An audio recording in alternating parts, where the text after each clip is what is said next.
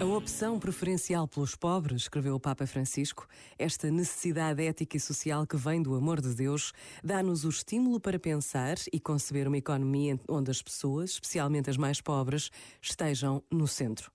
E também nos encoraja a projetar o tratamento do vírus, privilegiando quem tem mais necessidade. Seria triste se na vacina contra a Covid-19 fosse dada a prioridade aos mais ricos.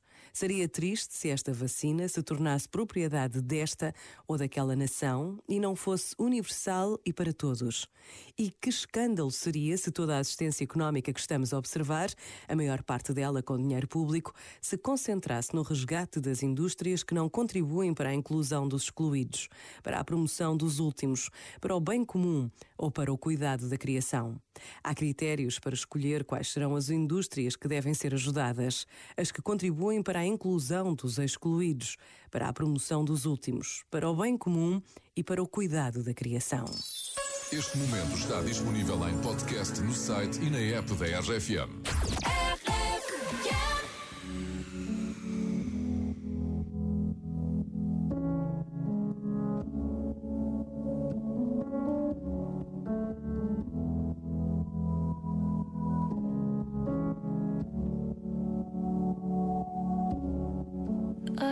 Dream.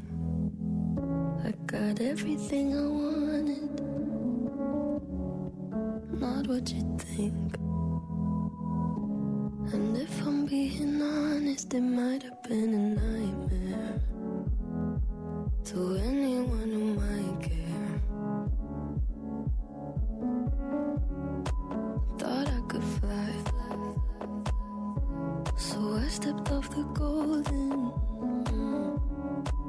nobody cried. Nobody even noticed I saw them standing right there. Kinda thought they might care. I had a dream.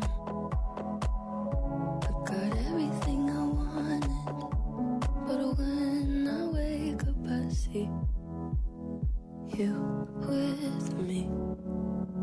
And you say, as long as I'm here, no one can hurt you. Don't wanna lie here, but you can learn to. If I could change the way that you see yourself.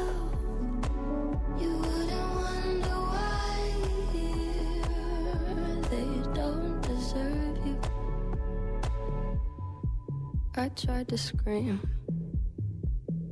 but my head was underwater. They called me weak, like I'm not just somebody's daughter. It could have been a nightmare, but it felt like they were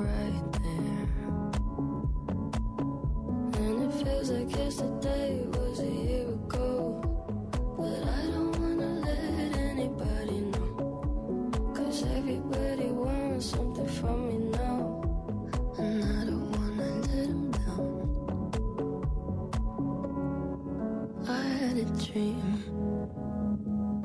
I got everything I wanted.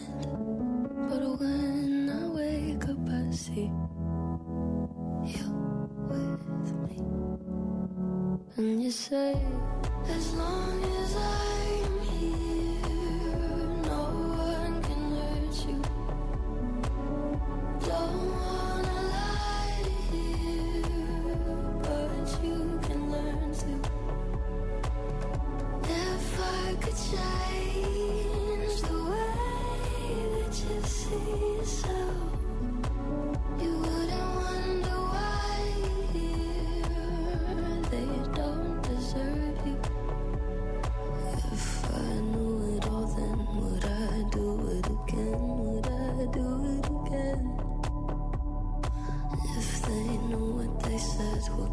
straight to my head, what would they say instead?